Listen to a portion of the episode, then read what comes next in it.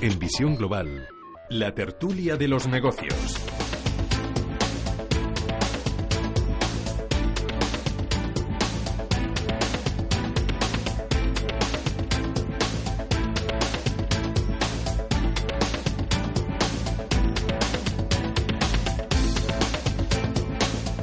Arranca ya la tertulia. Guillermo Santos, muy buenas noches. Hola Manuel, buenas noches. Si te acercas al micrófono, ahora sí. Ahora los oyentes van a disfrutar con tus comentarios y reflexiones. Mucho mejor. ¿Eh? Mucho mejor, desde luego que sí.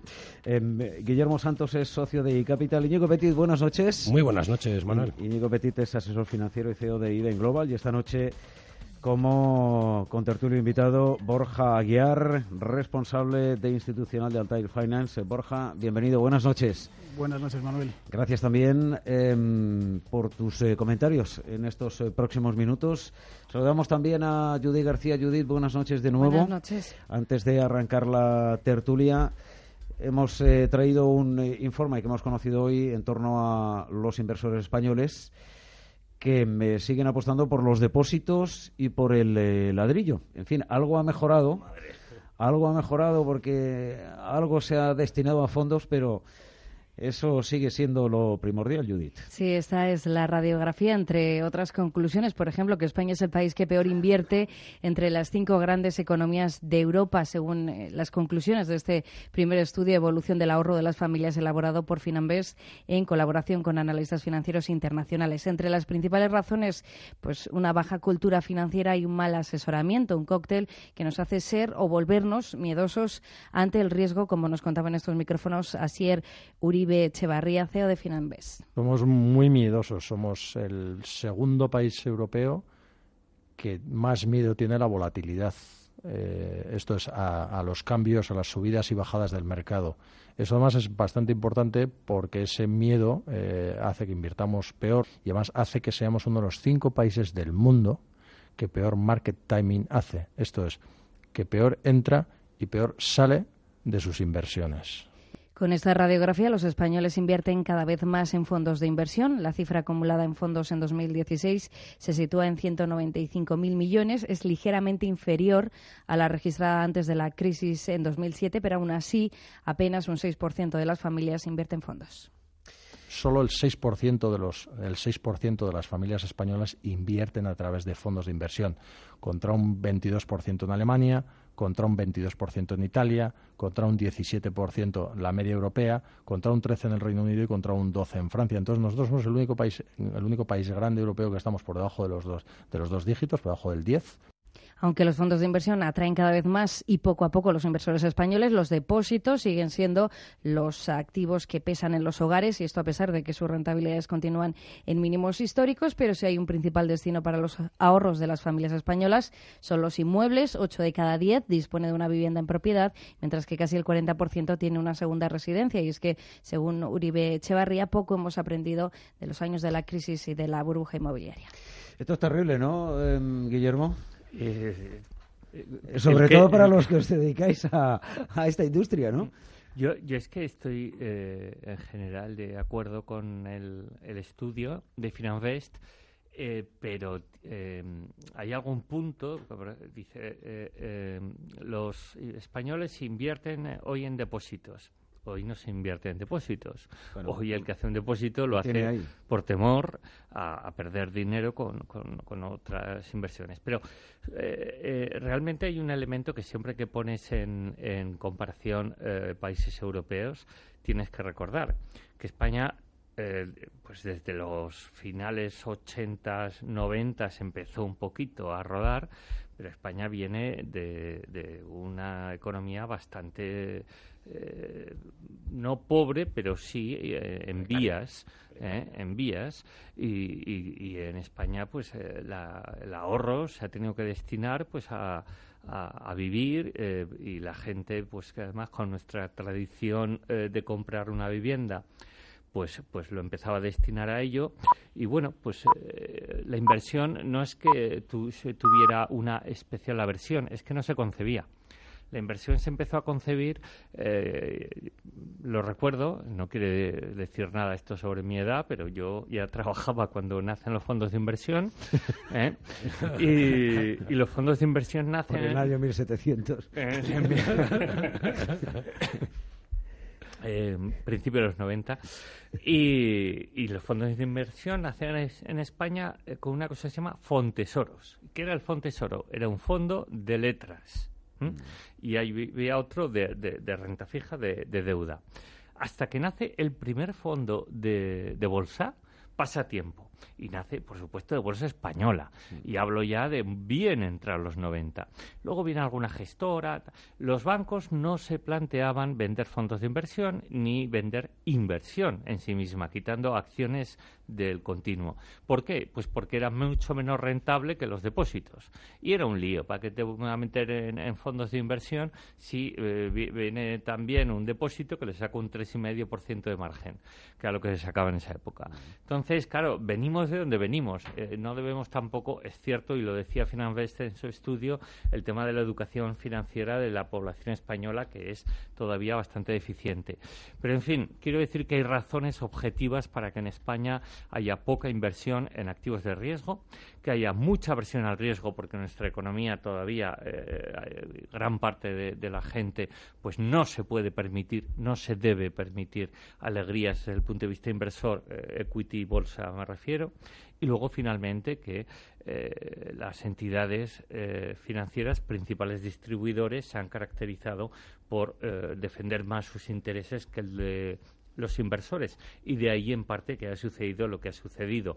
Aquí hay una persona que trabaja en una sociedad de valores, lo conoce bien, pues bueno, eh, eso es lo que hay. Los fondos, ya digo, los bancos, perdón, grandes, tardaron mucho en vender fondos de inversión, cuando las sociedades de valores y agencias de valores ya lo estaban haciendo. Bueno, em, una visión eh, diferente, puesto que Borja es bastante más joven que tú. ¿eh? eh Dos telediarios, ¿eh? Sí, sí, sí. Oye, pues perdona. Ligeramente. pero pero se, te mantienes fatal, Guillermo. si es así, o él se mantiene muy bien. Voy a pedir el, cambio a, televisión, a Intereconomía Televisión, que esto salga a la luz. Ahí tienes la puerta. Venga, Borja. No, yo creo que estoy bastante de acuerdo con lo que dice Guillermo. Al final yo creo que históricamente en España es más una concepción cultural que la inversión en ladrillo es algo seguro.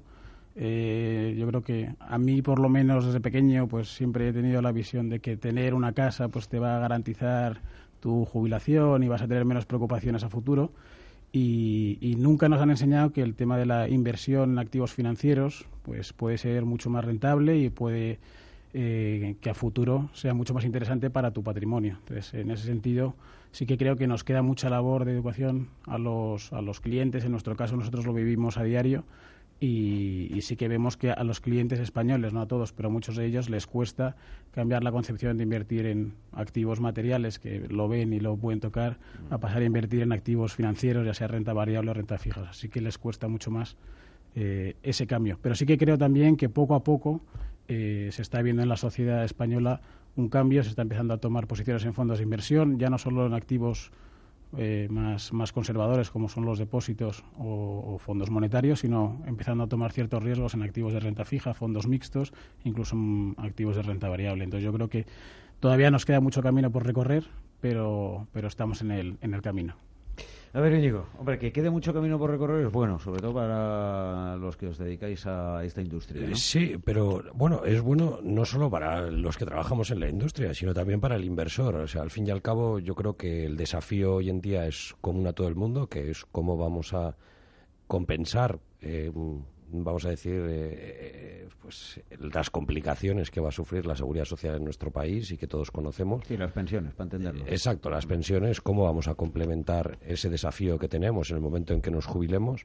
Es evidente que la pensión pública aunque continúe existiendo, no va a cubrir lo que hoy en día puede llegar a cubrir y el ahorro privado pues va a ser una obligación, ¿no? En este sentido, llama la atención de los titulares que he leído a raíz del estudio, pues eh, que, ya los titulares definen el problema verdadero, ¿no? Que es el de la incultura financiera, ¿no?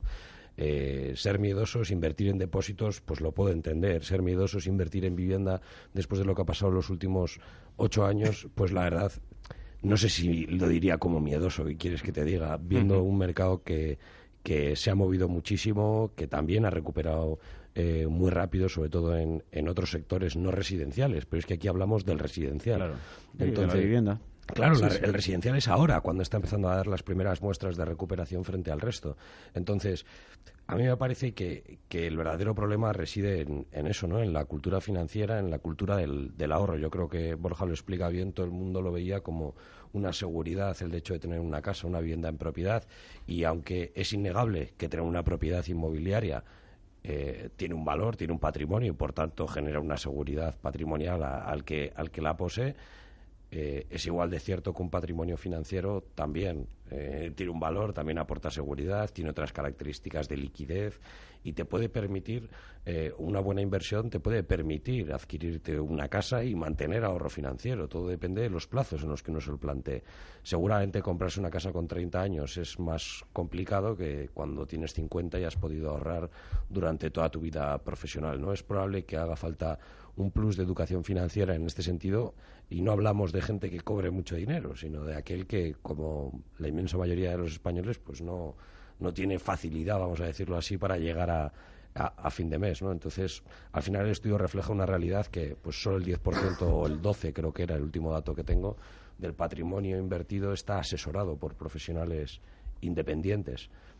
Bueno, yo la conclusión que saco es que hace falta un cambio generacional. Yo creo que hace falta un cambio generacional en el sector financiero y hace falta un cambio generacional en el cliente del sector financiero, ¿no?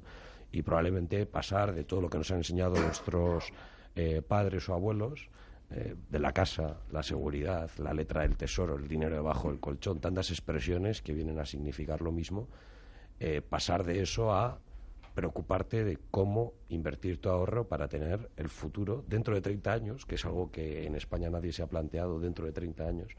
Eh, ¿Cuánto necesitas? ¿Cuánto vas a necesitar para terminar tu vida, ¿no? Teniendo en cuenta más sí, para hacer frente a las necesidades. y todo ello viviendo más. que vivimos más que más que nunca y todo parece todo apunta a que vamos a seguir mejorando eh, esas cifras por lo tanto yo creo que el problema se va a ir haciendo cada vez más grande y esperemos que seamos capaces de poner soluciones a la misma velocidad. Desde luego, las que ha habido hasta ahora, y algunas de las hemos comentado aquí, mm, han dejado mucho que desear. Viendo algún presidente de banco en alguna clase de algún chico de primaria y tal, no creo que sea esa la vía. pero bueno, es una fotografía, una imagen y claro, ya está. no, muy bien. no, eso no es y está muy bien que el reflejo de la realidad ni mucho y está muy bien que la AEB porque cuánto daño han hecho por ejemplo determinados fondos comercializados por los bancos entre em, aquellos inversores que se han decantado por solo eso, eh, eh, fuera del, del, modelo inmobiliario ir a los fondos ese es otro problema añadido que es el de la mala reputación del sector financiero en España. El común de los mortales. harán otras cosas bien, pero esto. El común de los mortales tiene en mente las cláusulas suelo, tiene en mente las preferentes, tiene en mente eh, las ampliaciones de capital, muchas cosas tiene en mente el, vamos a decir, el inversor más común, pero el que sabe un poco más. Eh, el que tiene más conocimiento de, de todo esto, pues al final se da cuenta de que bueno, pues eh, es que no, no hace falta llegar ahí, ¿no? Eh, Guillermo Borja, es decir, em, es que ellos tienen la obligación de em, recomendar al cliente eh, lo mejor, no exclusivamente sus fondos. Bueno, eso, eso no es exactamente así. Bueno, porque si yo voy y pido un fondo internacional o un fondo tal que tiene una mayor rentabilidad. De hecho, lo que pasa es que normalmente la persona que está en una sucursal no puede asesorar, salvo que tenga la, mm, una certificación y un contrato como tal. Si no, lo único que puede hacer es lo que se conoce como media comercialización. Y eso... Eh, Pero tú sabes perfectamente que hacen las dos cosas. Claro, ahí está el tema. Y la CNMV, y la CNMV lo tiene publicado. Hizo un estudio y lo tiene publicado. Está en Internet y se puede consultar los resultados del Mystery Shopping, que yo creo que aquí todos conocemos, que se hizo en sucursales y, y en, entidades de banca privada de los bancos. O sea, que, hay mucho que mejorar. No, estoy de acuerdo contigo, pero de, bueno, de todas formas parece que, la Unión Europea por lo menos se está interesando por este tema. Yo creo que MIFID II va a ayudar un poco a que eh, en general los asesores financieros, no solo los bancos, eh, empiecen a apostar por los productos más rentables para sus clientes y no los más rentables solo para ellos. Entonces, bueno, eh, en ese sentido todavía no sabemos cómo va a terminar, pero parece que la idea puede ser buena y, y empecemos a ver pues que los inversores empiezan a ganar confianza en sus asesores, eh, empecemos una labor educacional hacia los clientes para que entiendan en qué productos están invirtiendo Yo creo que es súper importante eh, tener productos transparentes para que los clientes sepan en todo momento cuáles son los activos que están bajo el fondo y nunca se puedan llevar sorpresas si, si vienen mal dadas en mercado, que pueden venir en cualquier momento, como lo vimos el año pasado en enero-febrero, cuando la bolsa caía un 22% y la gente no se lo esperaba. Entonces, bueno, pues que en momentos de ese estilo los clientes sepan qué tienen sus carteras y qué riesgos pueden tener, creo que es muy importante. Yo creo que MIFID, intentando empujarnos a todos a mejorar el asesoramiento hacia nuestros clientes, va a ser clave en este asunto. A ver, Guillermo, ¿quieres decir algo a este propósito? A este respecto, pues sí. No sabía si seguías aquí o te habías ido a la tele, pero bueno. No, pues estaba... a ver si lo van a fichar, Manuel. Eh, no, yo soy, eh, no soy descreído del tema, pero sí soy eh, relativamente escéptico. MIFID 1 eh, valió de muy poco para proteger al inversor. y MIFID 2 me temo eh, que va a valer también de poco. Es muy eh, llamativo que a siete, ocho, siete meses y medio de, de, de su entrada en vigor no conocemos la norma. Bien, pero en fin, estas cosas pasan en, en nuestro país. El problema principal es que los eh, la, las, los distribuidores de, de, de, productos financieros en España están eh, se basan principalmente en grandes redes comerciales. Mm. El conflicto comercial, eh, conflicto de intereses, perdón, en el que viven esas grandes redes comerciales es permanente y, y, y, y. Mm. ¿Por qué? Pues por algo tan sencillo como que el, el Estamos banco... hablando, eh, grandes redes, eh, eh, tenemos dos, es decir, bancos y aseguradoras. Eh, sí, pero básicamente bancos en este sentido. Bueno, ahora, si queréis, hablamos de las aseguradoras que han entrado, que han entrado de, a saco en este negocio, sí, vendiendo fondos. Si bien, sí, sí, con hoy, muchos, hoy había una noticia muy con muchas peculiaridades. Sí. pero eh, por resumir, al mm. final las grandes redes eh, no ganan dinero de la actividad tradicional, ganan mucho menos, que es el margen de intermediación, y eh, buscan otras vías. Eh, os invito a mirar la cuenta de resultados de cualquier entidad, mm. mediana sobre todo, porque ahí el efecto se refleja con más fuerza, eh, pues una Ibercaja o un Bank Inter, por ejemplo, el peso de las comisiones es brutal.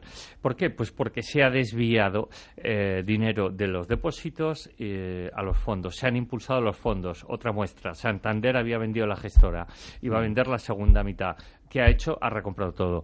¿Por qué? Pues porque no quiere venderla ya, porque ha visto que es que durante unos años al menos eso le tiene que dar muchos ingresos. En definitiva, es muy difícil que el sector supere ese conflicto de intereses. Hasta ahora no. Yo creo que MIFID II no lo va a facilitar tampoco. Y efectivamente el asesoramiento eh, que a veces se dice, ¿para quién se lo puede permitir? No, hay asesoramiento a todos los niveles, para carteras pequeñas, medianas y grandes, y se lo puede permitir que yo, desde mi punto de vista, sinceramente, todo el mundo, porque hay fórmulas de pago que además abaratan ese, ese servicio. En definitiva, más allá de la normativa del legislador, que sinceramente vuelvo a insistir, confío poquísimo en ella, eh, el propio sector y en este caso el subsector de asesoramiento es el que yo espero impulse la educación de los inversores y francamente el aprovechar los mercados. Bueno, ¿de las aseguradoras queréis decir algo? O si no, os pregunto bueno, por el arranque de la semana, yo, etcétera, etcétera. ¿eh? Pero me, me, ha llamado la atención, ¿eh? Las aseguradoras hayan lanzado a vender fondos eh, de inversión a... Bueno, Unity. Eh, bien, claro, es, bien es verdad que a clientes más, eh, no tanto al ahorrador, a un cliente Lo que hacen es, es, es crear productos pero... para la banca privada. Sí. Eh, crean productos a la medida de un determinado eh, pues, eh, empresa, una determinada firma que luego vende a sus clientes con los criterios que bueno que hay entre la entidad y la firma o solo la firma. Es decir, muchas veces es una selección de fondos de inversión que se empaquetan bajo lo que se llama un unit link sí. y que pues eh, ofrece unas determinadas condiciones fiscales diferentes a las que ofrecen otros vehículos, ¿no? Entonces, otras determinadas formas de, de, de, de, pago. Entonces, bueno, pues es un negocio que estaba en España no era muy habitual, la verdad, no. pero en los últimos años ha crecido bastante. Yo no recuerdo si era tanto Caser como CNP sí. Partners, yo creo que han hecho bastante por por, por desarrollar este tipo de productos y luego alguna fintech yo creo que también se está planteando porque son muy susceptibles de, usar, de usarse con, con ETFs y tal. Funciona muy bien porque pueden dar una comisión muy baja. sí, sí, pero yo me refería más especializadas en temas quizá de inversión y demás. yo creo que, no solo es a través de los unit links, hay muchas de ellas que están entrando como mutuactivos, como decías Mafre, que están entrando directamente en el asesoramiento de clientes de banca privada. Y en la final, que están creando mutua, mutua, mutua propias para ello. Al final lo que pasa con este tipo de entidades es que tienen una red comercial que volvemos un poco a lo mismo. Eh, tienen datos de clientes, una red comercial tremenda a la que les puede clientes que conocen un poco su patrimonio financiero les pueden ofrecer este tipo de productos. Corredurías. Santa Lucía compró Alfa Plus. cientos de entonces, al final tienen un potencial de llegar a muchísimos clientes que entidades un poco independientes como las nuestras tenemos muchas más dificultades. Eh, entonces, me parece que para ellos tiene muchísimo sentido, creo que es un negocio rentable si lo hacen bien y, entiendo el paso que están dando muchas aseguradoras en, esta línea.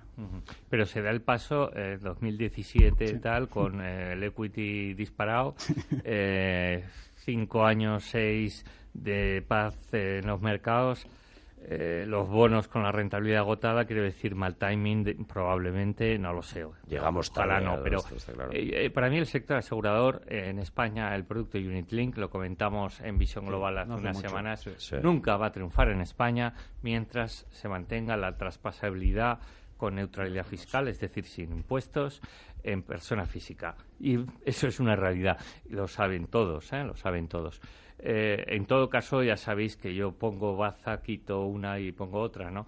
También al gobierno eh, que mantiene este régimen y que para mí es fenomenal, o sea, no le veo nada malo, frenó el posible desarrollo de los planes de pensiones fuera de la órbita de las grandes gestoras que dependen de y aseguradoras de la Dirección General de Seguros.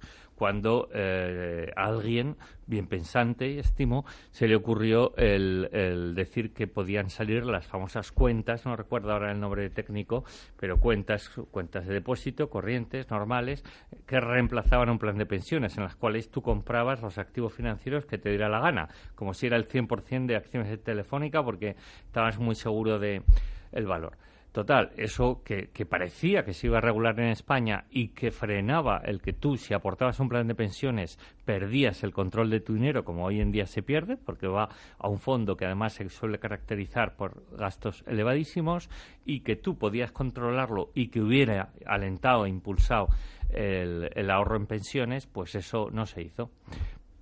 El lobby funcionó y sigue funcionando. Lo que comentabas de MIFID 2, yo creo que ha quedado claro que mucho tiene que ver también, eh, por ejemplo, que eso no funcione es el lobby, ¿no? El lobby bancario que sigue funcionando. Buena medida. Y que va a seguir funcionando, pues porque para bien o para mal, también hay que ser capaces de hacer la lectura positiva. Tenemos en nuestro país a tres de los mejores bancos que hay en el mundo uno de ellos lo ha sido el mejor. En fin, quiero decir que también, por otro también, lado... también hay que destacar que en España tenemos eh, muchos y muy buenos gestores, al margen de las entidades mm, financieras. Sobre todo, cada uno, cada uno, claro, cada uno lo suyo, es decir, los bancos, vale. Eh, pero también tenemos gestores, gestoras eh, que están haciendo un trabajo muy extraordinario. Una actitud más abierta. Y, si, un inversor ahorrador mira al final em, los resultados, ojo, ¿eh? Ojo, probablemente el segundo año cambiará, se irá un gestor. Totalmente. Pero el problema es dar ese salto y es muy difícil conseguir que un cliente abandone la entidad bancaria. La confianza en los clientes es muy complicado. Es muy complicado y además el sector no ha hecho mucho para ganársela muchas veces por casos ajenos, pero tampoco ha habido un esfuerzo activo de atraer a gente, un verdadero compromiso con la educación financiera. Yo creo que hay muchas cosas en ese sentido que probablemente no hubieran pasado si se hubieran hecho los esfuerzos adecuados, pero Guillermo lo comentaba antes, en el fondo todo este mundo de la gestión patrimonial, ya sea fondos, seguros, seguros, unit links, lo que se nos ocurra, en España lleva funcionando no más de 30 años. Yo creo que fue en el 87 exactamente más o menos cuando entraron los fondos de inversión en España, el primero. Imagínate, son 30 años exactos de capacidad, digamos, de gestión patrimonial viniendo de una España pues en una situación complicada que tenía mucho que recuperar. Pues hombre, yo creo que estamos madurando. Lo que pasa es que quizá se nos está yendo un poco de las manos el tiempo. Venga, Borja, te dejo una última reflexión antes de ir a la publicidad. No, estoy de acuerdo. En España tenemos una calidad de gestores espectacular. Yo creo que hay muchos gestores eh, y gestoras destacadas en las que los clientes pueden confiar. Que, como decías, si realmente los clientes terminan confiando en esa gestión independiente, que es muy sobresaliente en España, eh, saldremos todos beneficiados. El problema es que es muy complicado conseguir la confianza de los clientes y que salgan de esa esfera bancaria y de ese circuito bancario, que al final pues yo creo que volvemos un poco al tema cultural que decíamos antes. Los clientes tienen confianza en, tener su dinero en un banco, en bancos conocidos que llevan toda la vida conociendo. Y, eso es la parte más complicada, aunque yo creo que a día de hoy sí que estamos empezando a ver, nosotros por lo menos eh, en Altair, vemos clientes que, bueno, que por su cuenta buscan quiénes somos, se interesan por nosotros, cosa que antes era bastante complicado. Y eh, invertir en una empresa como pues, en fondos de los de que tenemos nosotros de Altair, que son al final pues un asesoramiento independiente, poco conocido, que es complicado para ellos, sí que vemos cada día más que el cliente final eh, se interesa por este tipo de productos en busca de mejores rentabilidades que las que les ofrecen los productos bancarios. Yo creo que Guillermo eh, verá algo parecido en, sus oficinas. Eh, me lo cuentas después. Vamos a la publicidad.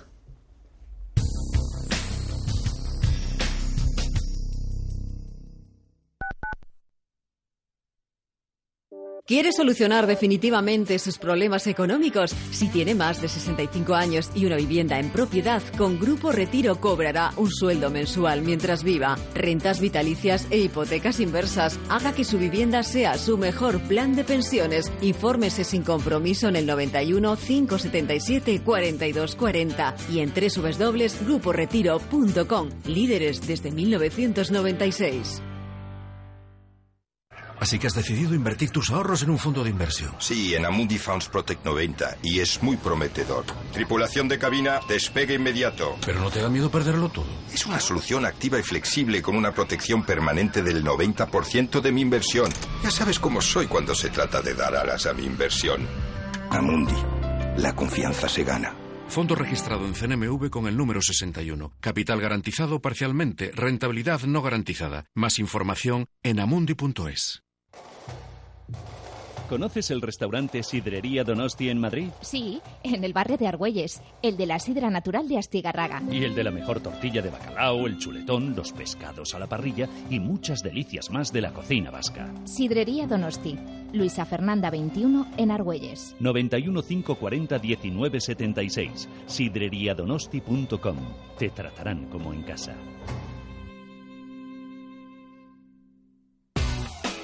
Los viernes a las 8 de la tarde tienes una cita con otro gato, el gato gourmet.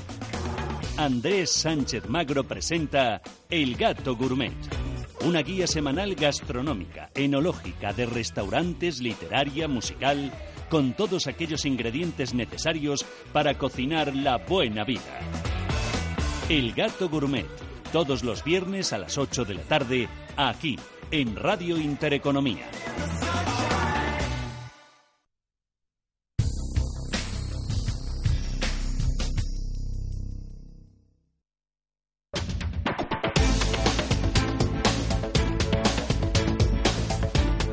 Global, la tertulia de los negocios.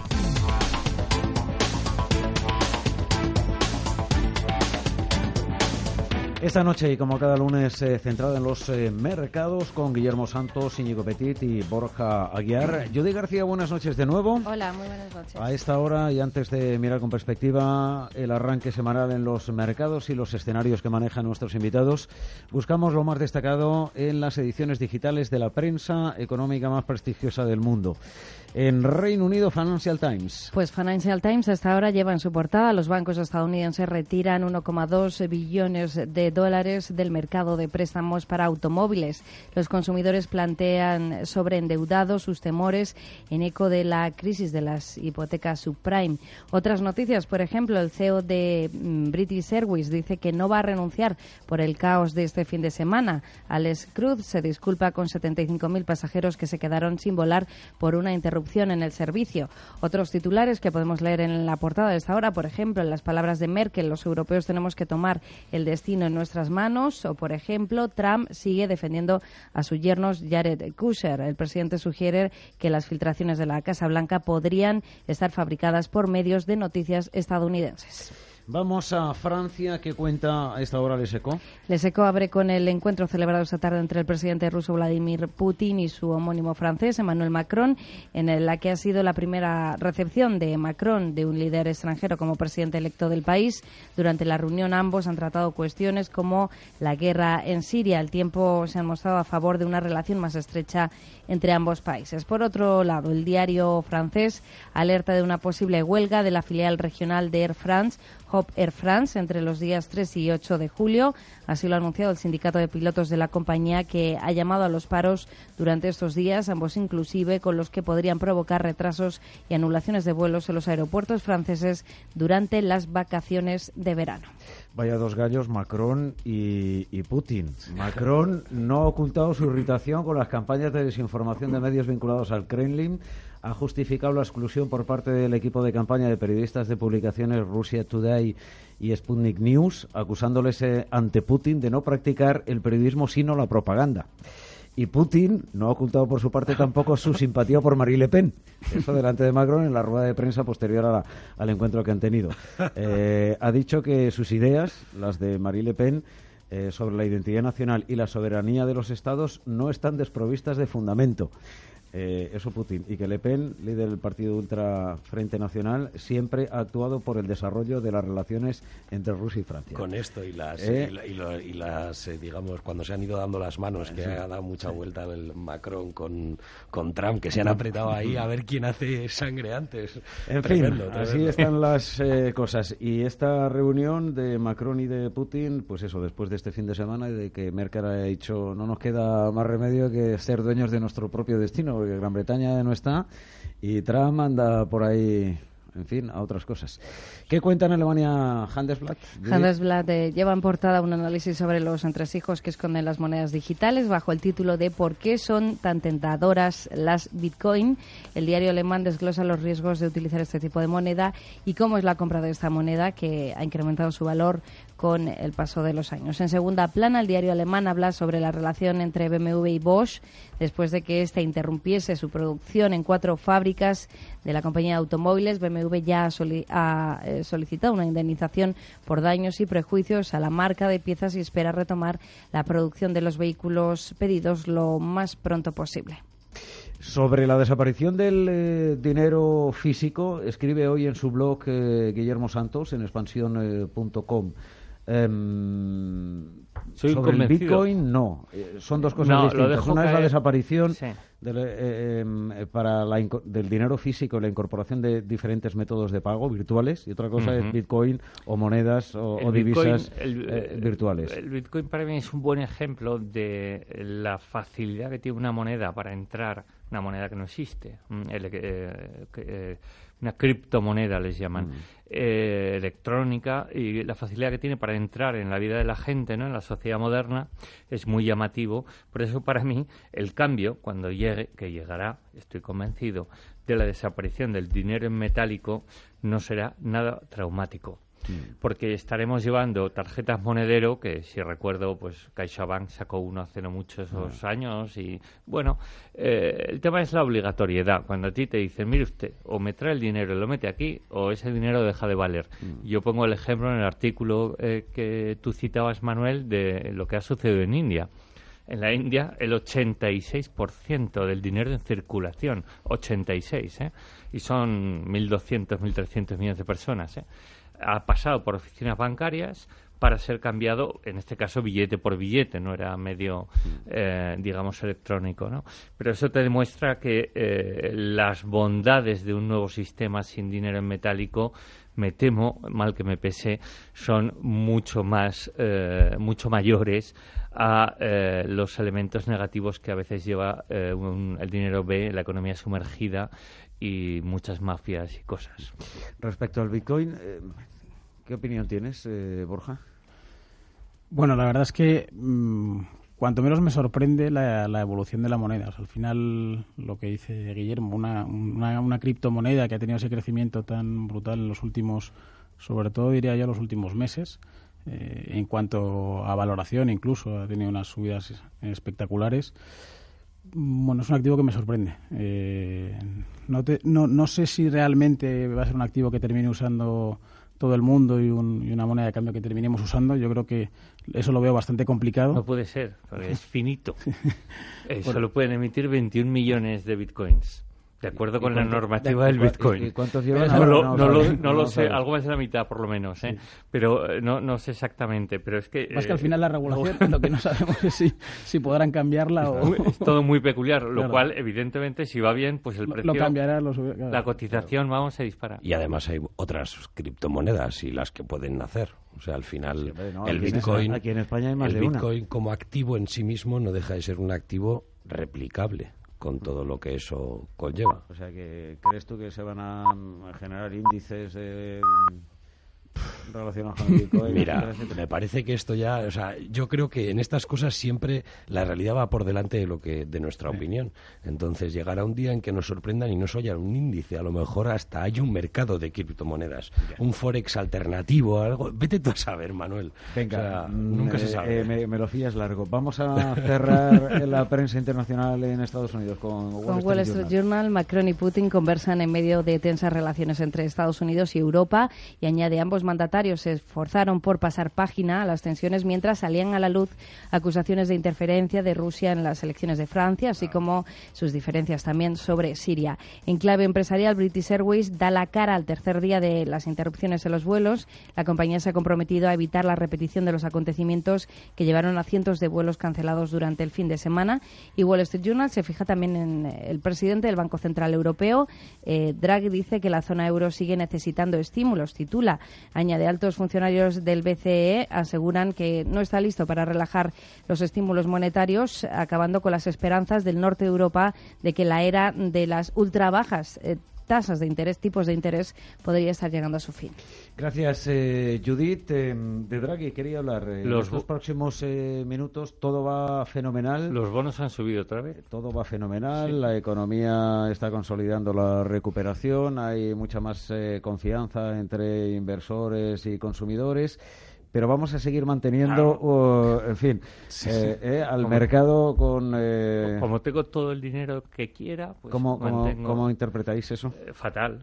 yo, sinceramente, además, esta este es la típica cosa que en un momento dado el mercado dice, ay, que se ha pasado de, frenada, ¿no? Y entonces el mercado reacciona mucho más violentamente.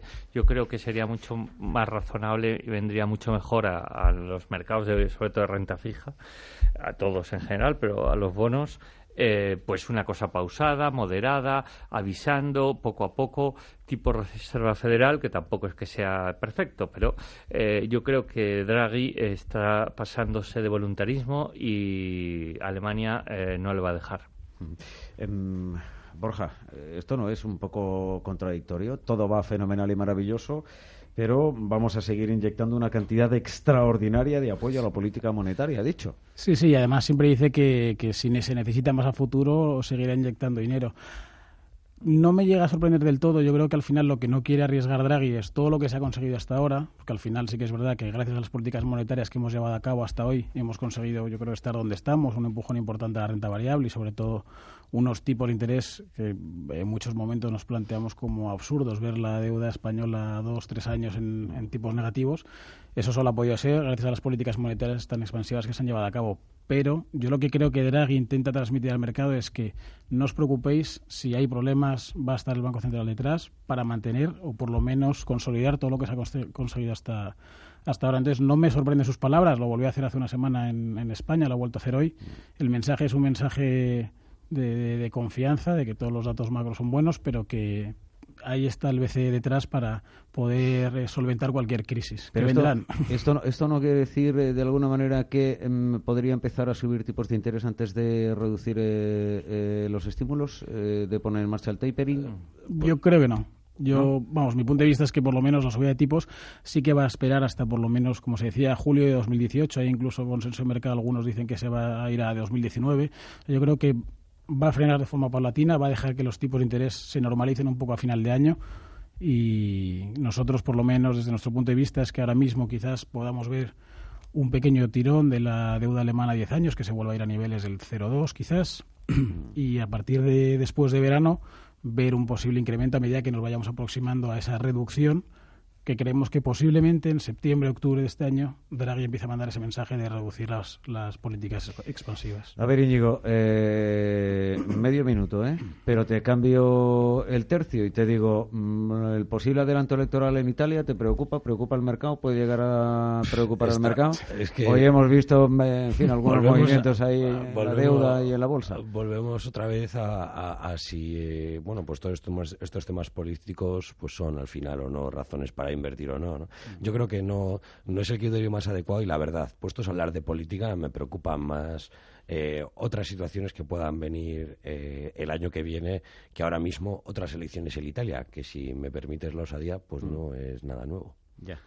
no paramos. Italia tiene, otro peligro? un histórico importante. ¿qué otro, peligro? Por ejemplo, que um, haya una moción de censura en España y volvamos a tener elecciones otra vez y pueda haber un gobierno de izquierda que cambie las políticas que eso han funcionado Eso es muy difícil. Si tiene el diputado 176 con los Para aprobar los presupuestos este año, correcto. Sí, sí, pero es eso, pero que vamos a ver... Riesgo más de largo plazo. Claro, yo el problema es que yo no veo que las tenga todas consigo. Es verdad que mantiene los presupuestos para este año, pero hay que volver el año que viene. ¿Los puede prorrogar el año que viene? Sí, los puede prorrogar. El año que viene los puede prorrogar. Este no, pero el siguiente sí. Claro, pero vamos a ver cómo asienta todo eso y ver que hay muchos diputados que a lo mejor le están diciendo ahora que sí, que a lo mejor cambian de, de bando y están a favor. Sí, es que yo ya no, uno ya no sabe lo que esperar en la política española. Por eso te digo que la política para los políticos y los mercados para los gestores. Bueno, pues aquí lo dejamos. Guillermo Santos, ¿volverás el lunes o te vas a la tele? Volveré, me voy a ir a Canarias para que me saliera el billete gratis, ¿sabes? Con esta nueva fórmula que ha dado el gobierno a los canarios. Sí. ¿Eh? Eh, pero no, decido me Pero te va a salir eh, más barato. ¿Ida y vuelta o solo Bueno, hacerme residente creo que te ah, obligan. Pero me voy a quedar. Hasta la semana que viene, Guillermo. El lunes nos veremos. gracias, Íñigo. Pásalo bien, ¿eh? Gracias, Manuel. De la semana. Borja Aguiar, responsable institucional de Altair Finance. gracias por acompañarnos. Hasta la próxima. Muchas gracias a vosotros por invitarme.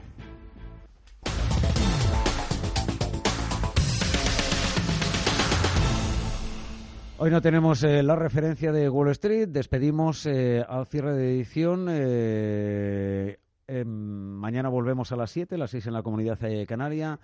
Llega ahora el debate político y a partir de las 7 de la mañana Susana Criado en Capital Intereconomía les pone el tanto de toda la información bursátil, económica, financiera de España y del resto del mundo. Hasta entonces, disfruten de la noche, sean felices.